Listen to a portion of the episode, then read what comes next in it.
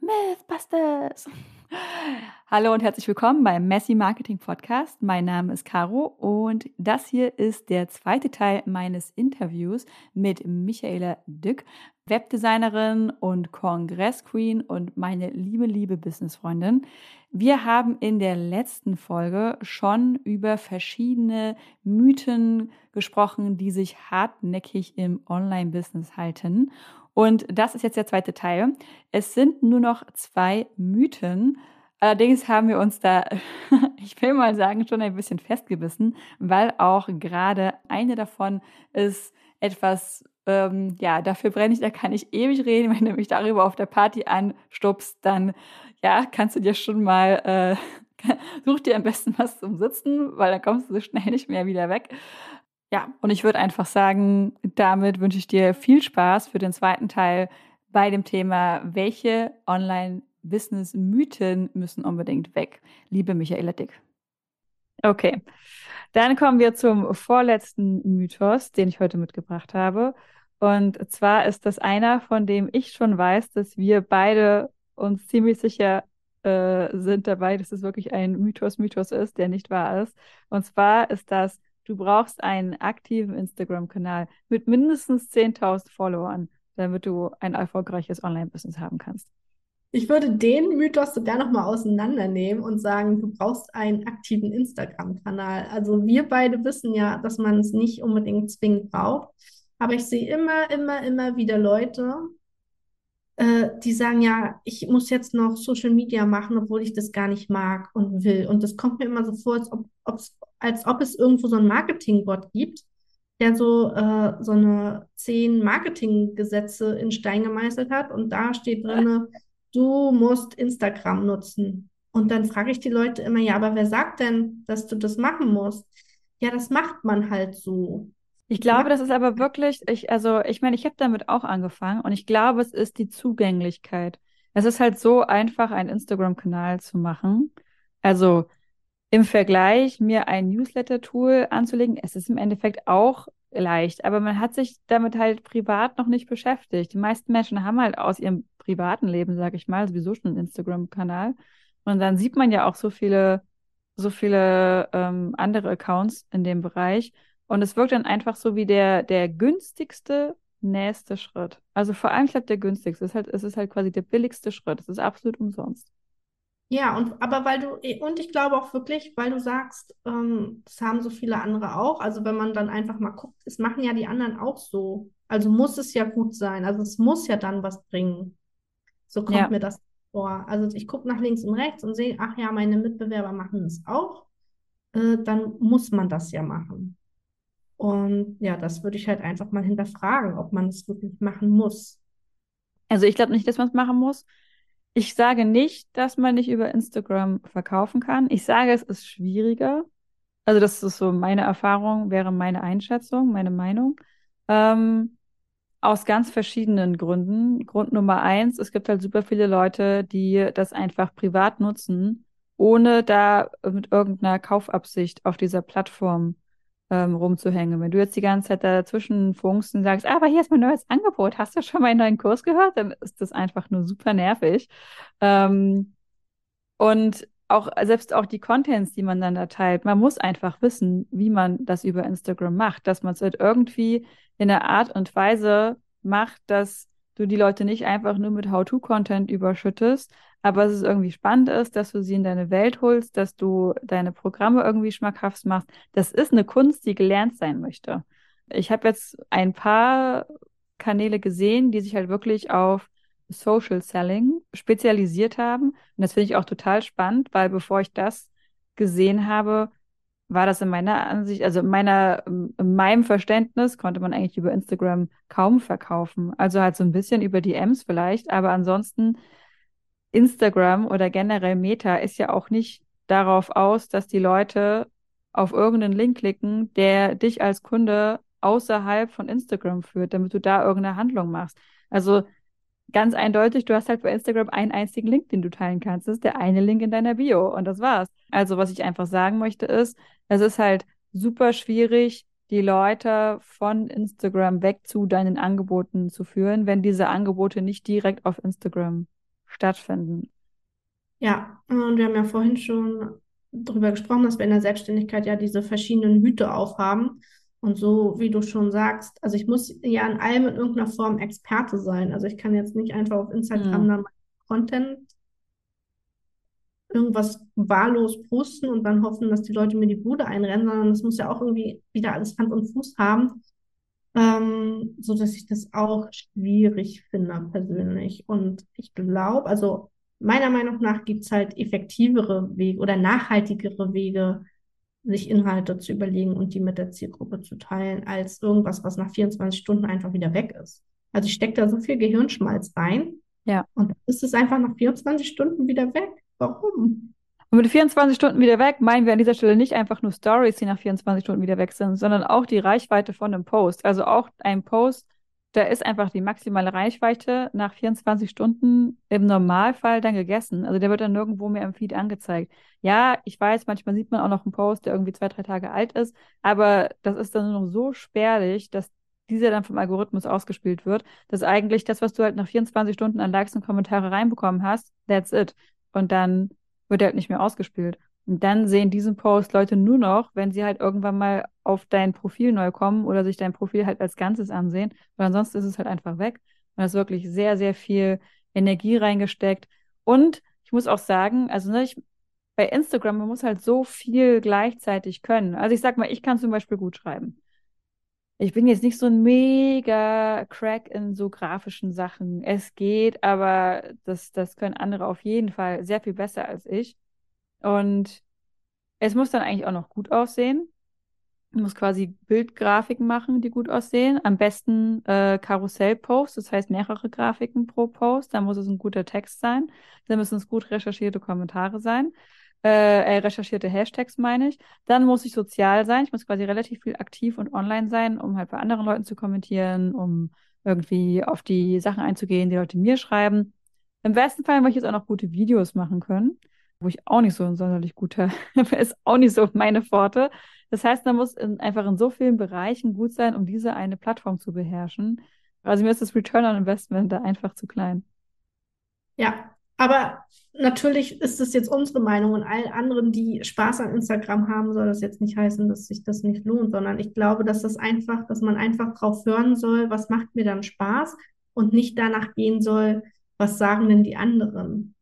Ja, genau, ja, genau. Ja, du hast völlig recht. Und das war auch eigentlich so ein bisschen ursprünglich auch das, worauf ich hinaus wollte, dass ich halt dann, wenn, wenn man sich manche Profile anguckt, man sieht, ah, guck mal, die haben vielleicht auch irgendwie mit einem von diesen drei Aspekten, Bild, Text, Video, irgendwie Probleme und dann packt man da aber Inhalte raus, die halt einfach nicht professionell aussehen und die deinem, deinem Branding und Image irgendwie schaden, die nicht deinem, deiner Expertise ähm, sag ich mal, einen guten Ruf verschaffen, einfach nur, weil du denkst, du musst es machen und es macht überhaupt keinen Ja. Spaß. Oder du hast dann halt irgend so ein Profil stehen, was halt so ein Leichenprofil ist, wo seit drei Jahren nichts mehr passiert ist, einfach nur, weil du halt irgendwann mal dachtest, ich brauche so ein Profil. Und dann denke ich immer, weißt du, wenn dir Instagram Spaß macht, so, dann let's go, dann rock it und dann mach's halt richtig geil.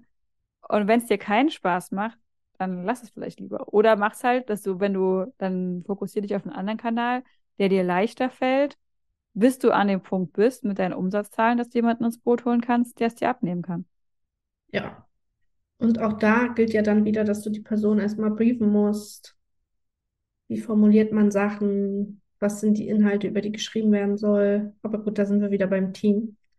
Ähm, aber so sehe ich das auch. Wenn man das hat, wenn man halt Spaß dran hat, dann go for it. Aber wenn man das nur macht, weil man hört, man muss es machen, weil der Marketinggott es gesagt hat, dann sollte man sich hinterfragen, ob man nicht eine, eine bessere Plattform für einen selbst findet. Und dann auch nochmal auf dieses, den zweiten Teil einzugehen von dem Mythos, von wegen, dass es mindestens 10.000 Follower braucht. Das ist einfach bewiesenermaßen Bullshit. Weil du kannst 10.000 Follower haben und davon sind die, weiß ich nicht, sind die Hälfte irgendwelche, irgendwelche US-Soldaten oder irgendwelche Leute, die, die keine Posts haben, aber 5.000 Leuten folgen. Also irgendwelche Bot-Accounts und sowas.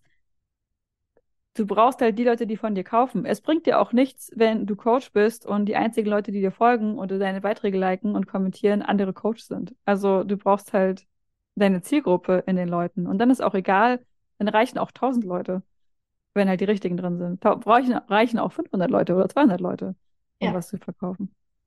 Ja, das stimmt. Okay. Dann würde ich sagen, kommen wir zu unserem letzten Mythos, den wir heute besprechen.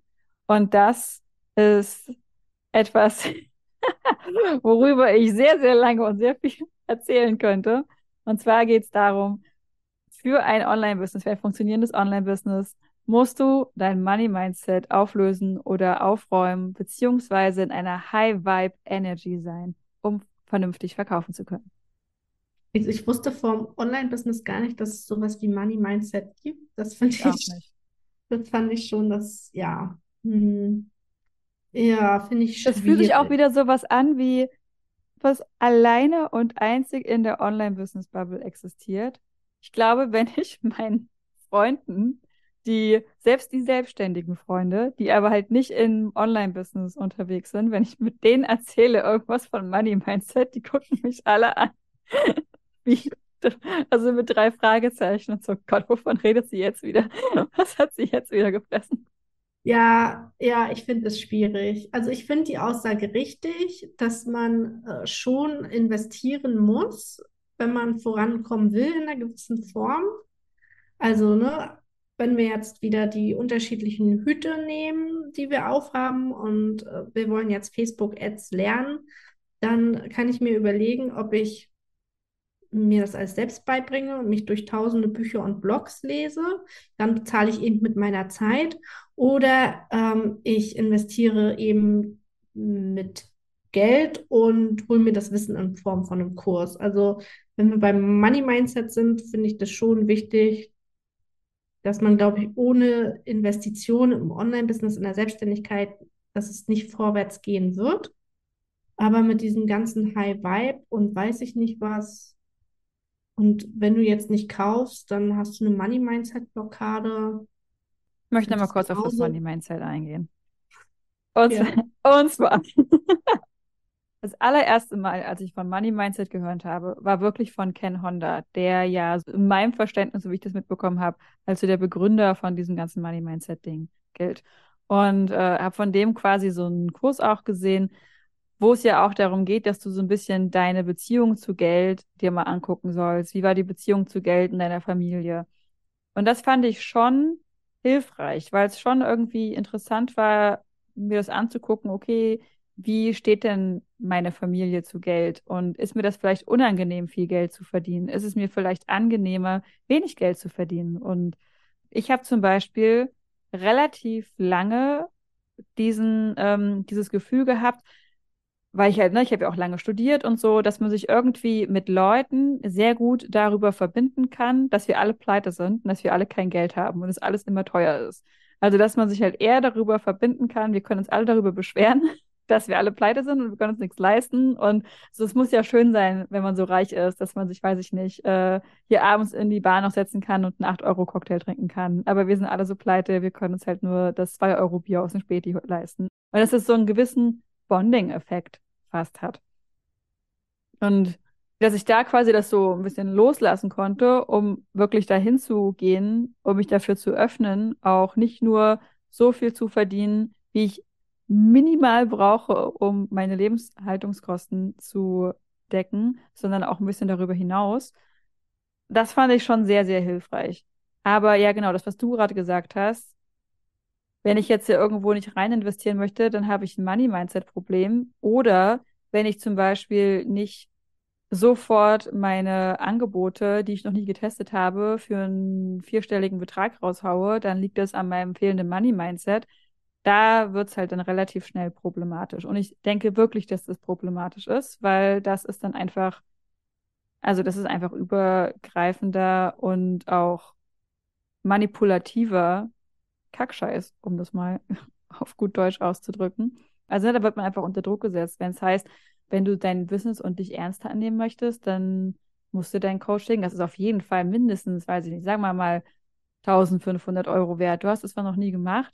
Und selbst wenn du denkst, naja, es hilft den Leuten auf jeden Fall. Also, ne, Darüber habe ich ja schon in vorigen äh, Podcast-Folgen gesprochen, dass da einfach meine Meinung zu ist, dass man sich diese Zeit auch einfach geben darf, da reinzuwachsen und auch einfach mit der Zeit seine Stundensätze zu erheben, seine Projektpreise zu erheben, bis man an einen Punkt kommt, dass man sagt, hey, ich glaube, hier ist jetzt gerade ein guter Sweet Spot zwischen, das ist es wert, davon kann ich gut leben, das können meine Kunden bezahlen, das ist hier nicht unterwertig verkauft, ohne dass ich da jetzt irgendwie immer dran denken muss, dass irgendwas falsch mit mir ist.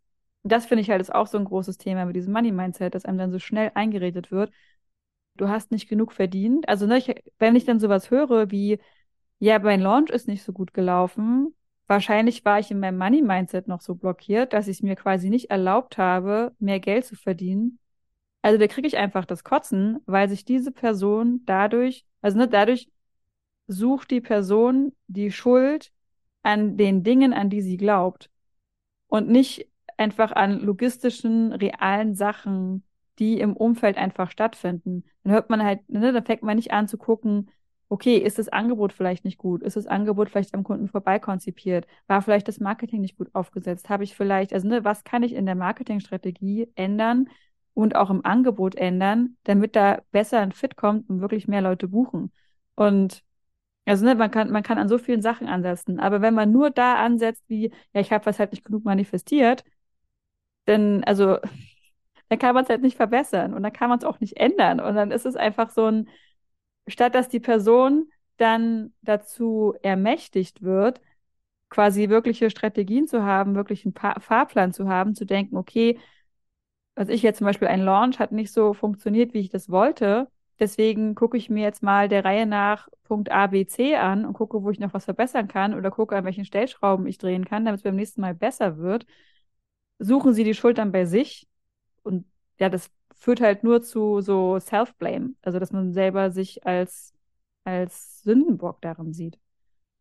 Ja, ich finde es eben manchmal auch so widersprüchlich. Also die damit argumentieren, argumentieren damit in widersprüchlicher Form. Das, was du eben gesagt hast, das finde ich auch wichtig, im, wenn wir das jetzt einfach Money Mindset nennen wollen. Ne? Also dass man sich mit seinen Zahlen auskennt, dass man weiß, wie viel muss im Monat reinkommen, wie viel darf maximal rausgehen, was brauche ich zum Leben, dass man sich auch mal Gedanken über Glaubenssätze, also was glaube ich denn über Geld oder ähm, dass man sich damit einfach mal auseinandersetzt. Und dem gegenüber steht das genau, was du gerade gesagt hast. So, wenn du jetzt nicht investierst, dann denkst du, dein Business und du, ihr seid es euch nicht wert oder irgendwie so. Das entspricht, das ist ja genau der Gegen das Gegenteil davon. Also wenn ich mir überlege, ich investiere jetzt nicht, weil ich kann es mit diesem Monat eben einfach nicht leisten, denn in meiner Einnahmen-Ausgabentabelle steht, diesen Monat darf ich maximal noch XY Euro ausgeben, damit ich gut von meiner Selbstständigkeit leben kann. Ja. Dem gegenüber steht aber, nein, du musst es jetzt investieren, weil du bist es dir sonst nicht wert. Du musst dem Universum zeigen, dass du bereit genau. bist für größere Einnahmen. Ja, du musst erst die Unternehmerin sein, die du sein möchtest in fünf Jahren und musst deshalb jetzt schon so leben wie. Ja, fake it till you make it. Genau. Du musst jetzt schon den Lifestyle leben, den du haben könntest genau. in fünf genau. Jahren, nur halt mit den Finanzen, die du jetzt hast. Ja, und das ist doch dieses Widersprüchliche, so, hä? Verstehe ich nicht. Ich meine, es ist gut, dass du es nicht verstehst, weil ähm, an dem Punkt, wo du halt merkst, wie, äh, Moment mal, das macht dir überhaupt keinen Sinn, bist du in der Lage, eine rationale Entscheidung zu treffen.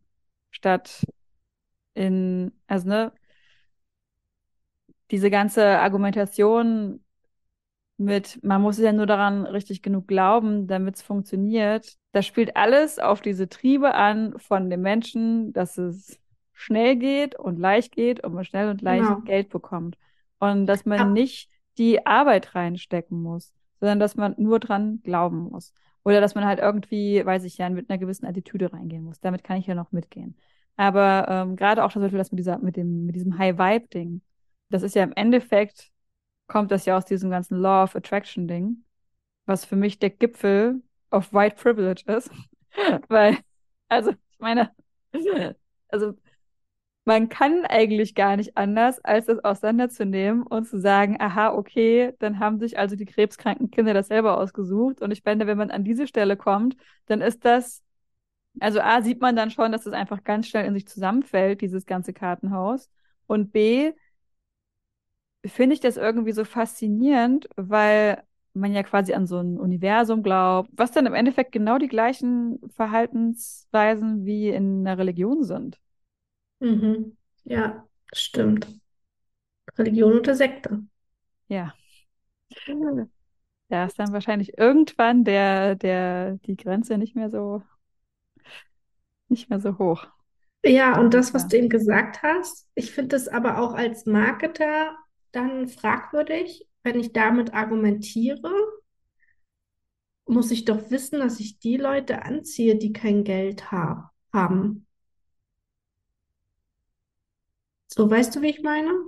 Ja, genau, aber man, äh, ich meine, ich bin da so hin und her gerissen, weil ich glaube, die, also viele, die das machen, machen das nicht aus einer jetzt bösen Absicht, sondern aus einer Nee, Überzeugung. genau. Da habe ich ich, letztens auch was Spannendes drüber gehört. Also diejenigen, die das machen, die machen das nicht, weil sie denken, ich muss das jetzt, also ich bin böse, ich habe böse Absichten und mache das jetzt, ja, sondern die werden eben auch davon gesteuert, dass, was weiß ich, ich habe ein Team und das muss bezahlt werden. Und die gehen einfach von ihren Glaubenssätzen aus, weil sie denken, das ist richtig so, wie sie handeln. Die machen das nicht, weil sie ähm, systematisch ausnutzen wollen. genau, sondern ähm, und dass es eben an uns liegt das einfach zu hinterfragen. Also ich darf demjenigen nicht die Schuld daran geben, dass ich das jetzt gekauft habe, sondern es ist ja immer noch meine freie Entscheidung. Und dass es viel stärker dahin gehen muss, dass ich einfach Sachen, Strukturen, Methoden hinterfrage und nicht alles einfach blindlings kaufe. Ich glaube, das ist, na, das finde ich, gibt dann wieder so viel Verantwortung an die einzelne Person ab, dass dann quasi die eine Person dann total misstrauisch und skeptisch und super self-aware die ganze Zeit und super rational die ganze Zeit durch die Welt gehen muss, was einfach sehr viel erwartet ist. Ähm, weil so sind die Menschen einfach nicht gestrickt. Und es wäre auch schön, wenn wir uns einfach gegenseitig vertrauen könnten und einfach davon ausgehen könnten, hey, die anderen Leute wollen mir hier wirklich was Gutes. Ähm, dass man nicht super skeptisch die ganze Zeit durch die Welt gehen muss. Genau, aber indem der andere doch sagt, äh, bist du dir das nicht selbst wert, das zu investieren, dann müssten doch eigentlich schon sämtliche Alarmglocken angehen. Und da müsste ich doch an dem Punkt sein und denken, doch, ich bin es mir wert, aber vielleicht nicht zum jetzigen Zeitpunkt. Oder ich bin es mir wert, dann, wenn mein Kontostand sagt, ich kann es mir leisten. ja, aber ich glaube, das ist halt wieder, da, weißt du, das ist dann die rationale Entscheidung dahinter. Ähm, aus der emotionalen Ebene denkst du natürlich einfach nur, natürlich bin ich es mir wert. Und wenn das jetzt wirklich funktioniert, dann habe ich das Geld ja auch relativ schnell wieder drin. Ja, das Und stimmt. das ist halt einfach die, ich sag mal, das ist die Kunst, die solche, also dieses, die, die Rationale zu umfahren und quasi in dieser Emotion, also relativ viel von unseren Entscheidungen, die wir treffen, funktionieren nun mal auf einer, e auf einer emotionalen Ebene. Und die meisten instinktiven oder impulsiven Entscheidungen und Reaktionen, die wir haben, die funktionieren alle auf dieser emotionalen Ebene. Und erst wenn wir quasi den Schritt zurücktreten können, dann kann die Rationale reinkommen. Oder wenn uns halt Mhm. irgendetwas in dem, was wir lesen, als so krasser Gegensatz aufkommt, dass wir innehalten denken, äh, Moment mal, nee, warte mal, das, das funktioniert hier irgendwie nicht. Und dann schaltet sich die Rationale ein. Aber solange das alles in sich geschlossen erstmal Sinn macht, weil es vielleicht auch so allgemein ausgedrückt ist, dass das also ne, als Weltbild zu funktionieren scheint, wenn man nicht Mhm. genau hinguckt und sieht, dass die Löcher alle nur mit Tape irgendwie geflickt sind, die Plotholes, ähm, dann, dann geht man da einfach emotional mit. Ja, aber auch so denke ich, also wir dürfen nicht immer alles hinnehmen, sondern wir müssen es auch mehr hinterfragen. Also nicht nur emotional handeln, sondern wirklich, dass man sich mal fünf Minuten Zeit nimmt. Das ist ja das, was ich auch in, in, in mein, mit meinen Kunden immer sage. Und dass man sich einfach überlegt, brauche ich das jetzt wirklich? Ja. Bringt mich das weiter? Hilft mir das? Oder kann ich es in dem Moment erstmal alleine probieren und ich suche mir dann punktuell Hilfe? Also, dass man sich erlaubt, einfach mal Zeit zu nehmen und die Entscheidung, über die Entscheidung nachzudenken. Also nicht nur diese Impulskäufe zu machen, so wie Ja. beim Shoppen, sondern sich einfach mal eine Nacht drüber schläft. Ja gut, dann verpasst man vielleicht den Fast-Action-Bonus. Ähm, aber sich das einfach nochmal bewusster, bewusster Entscheidungen trifft und sich bewusster die Zeit dafür nimmt. Und Auf jeden Fall. Also ich meine, du hast mich, du hast mir diesen Ratschlag in der Mastermind so häufig gegeben und so häufig musste ich dann in mich hören und mir quasi auch selbst eingestehen, ja, ist ja total recht. Brauche ich jetzt gerade nicht. Ist gerade eigentlich überhaupt nicht dran. Klingt zwar gut, aber vielleicht in einem halben Jahr oder ja, kann ich mir eigentlich gerade überhaupt nicht leisten. Ähm, aber die Copy war einfach so gut. genau, das Marketing ist halt einfach so gut und das hat mich gecatcht. Und dann in dem Moment das zu erkennen und zu sagen, habe ich da momentan die Zeit für, habe ich die Zeit dafür, das überhaupt umzusetzen? Habe ich momentan das nötige Kleingeld dafür oder gehe ich dann vielleicht an meine Reserven oder wie auch immer, dass man einfach mal fünf Minuten zurücktritt und ähm, abgesehen vom Marketing überlegt, ist das wirklich ein gutes Angebot für mich in dem jetzigen Zeitpunkt, dort, wo ich mich befinde. Ja. Und jetzt nochmal das umgedreht, weil jetzt haben wir es quasi so gerade aus der Perspektive gemacht, wenn ich quasi etwas kaufen möchte. Aber es geht ja auch ein bisschen darum, von wegen, muss ich Mhm. selber in einer High-Vibe-Energy sein, um verkaufen zu können? Ähm, no. No, you don't. Ähm, du kannst auch alles vorautomatisiert planen und dann kannst du in der Woche, wo der Launch ist, krank im Bett liegen. Das geht. Ähm, es gibt genug Leute. Ich meine, in einer von den vorigen Folgen habe ich über erfolgreiche Leute im Online-Business gesprochen, die hinter den Kulissen mit einem Bein im Burnout stehen. Das heißt, die Mhm. Umsatzzahlen können durchaus äh, überhaupt nicht repräsentativ sein, wie es dir menschlich geht, wie es dir gesundheitlich und mental geht. Also ähm, meiner Erfahrung nach hat da deine eigene Energie, die du da reinbringen kannst, nicht so wahnsinnig viel mit zu tun. Natürlich ist es schön, wenn du aus einer Energie, wo du dich einfach gerade wohlfühlst und fit fühlst und vital fühlst und happy fühlst, daraus mit deiner Community agieren kannst und auch in dieser Energie verkaufen kannst, ist natürlich wünschenswert. Aber ist auf jeden Fall nicht Voraussetzung und viel, viel mehr Sinn macht es einfach kontinuierlich diese Community irgendwie aufzubauen und Und ich habe ja manchmal nicht mal irgendwie Einfluss darauf. Also angenommen, ich hatte irgendwie eine scheiß Nacht und ich habe schlecht geschlafen und nächsten Tag ist mein Lounge. Also ich finde das schwierig mit dieser, was mache ich denn? Dann habe ich eine schlechte Energie und dann muss ich es absagen. Oder ähm, Ja, ich denke da immer an die Sache, wenn ich jetzt einen Schuhladen habe in der Einkaufspassage und ich bin halt einfach irgendwie ein bisschen ningelig an dem Tag, weiß ich nicht, weil mein Steuerberater eine blöde Bemerkung gemacht hat. Und dann kann ich ja jetzt nicht in dem Schuhladen stehen und äh, super unprofessionell, total unfreundlich sein und sagen, nö, heute machen wir den Laden nicht auf. Oder einfach alle Leute, die reinkommen wollen, sagen, nee, kannst wieder gehen, kannst morgen kommen. Ich habe heute keine High Vibe Energy. Ähm, das geht ja auch nicht. Und das ist wieder so diese Frage, wo, ab wann, wo, es ist eigentlich fast wie ein, ein anderes Thema, wo ist dann quasi, wo fängt Professionalität an? Ähm, muss ich halt, wenn ich schlecht ja, drauf bin, das hinten anstellen? Im Zuge der Professionalität darf ich nicht auch mal zeigen, dass es mir schlecht geht? Ähm, ist noch ein anderes Thema, aber ähm, ja, genau. Ich finde, es ist aber auch, geht auch so wieder so Hand in Hand in dieses, dann ist die Selbstständigkeit, Selbstständigkeit halt dein Herzensbusiness und das hast du ja gemacht, um quasi dich keinen Regeln mehr unterwerfen zu müssen, sondern damit du das halt genauso machen kannst, wie du es haben möchtest. Und wenn du es genauso machst, wie du es haben möchtest, kannst du dann nicht aber einfach auch an Tagen, wo es dir nicht gut geht, einfach nichts machen. Also, das sind dann wieder so viele Sachen, wo sich plötzlich die Schlange in den Schwanz beißt, äh, die Katze in den Schwanz, Schwanz beißt. ja, irgendwer beißt sich. Ja, Ja, es ist widersprüchlich. Ne? Also ja. Ja, also das haben wir ja jetzt, dass ganz viele Mythen einfach widersprüchlich sind, beziehungsweise einfach davon abhängig sind, dass man sie nicht blindlings auf jedes Business und jeden Typ übertragen kann, sondern weil es immer von der eigenen Persönlichkeit abhängt und zum anderen von den persönlichen Lebensbedingungen. ja, Also ja, ich kann nicht Fall. pauschal sagen, Instagram ist Kacke, sondern es gibt Leute, die machen es halt gerne und die machen es auch erfolgreich. Ich kann halt sagen, für mich passt Instagram nicht, weil. Ja, genau das Gleiche gilt mit, ich möchte lieber eine Dienstleistung machen Genau, Oder ich möchte wirklich ein Business haben, wo ich ein Team aufbaue. Oder ich möchte ein Business haben, wo ich kein Team aufbaue. Oder nur ja, ein Freelancer-Team, kein Angestellten-Team.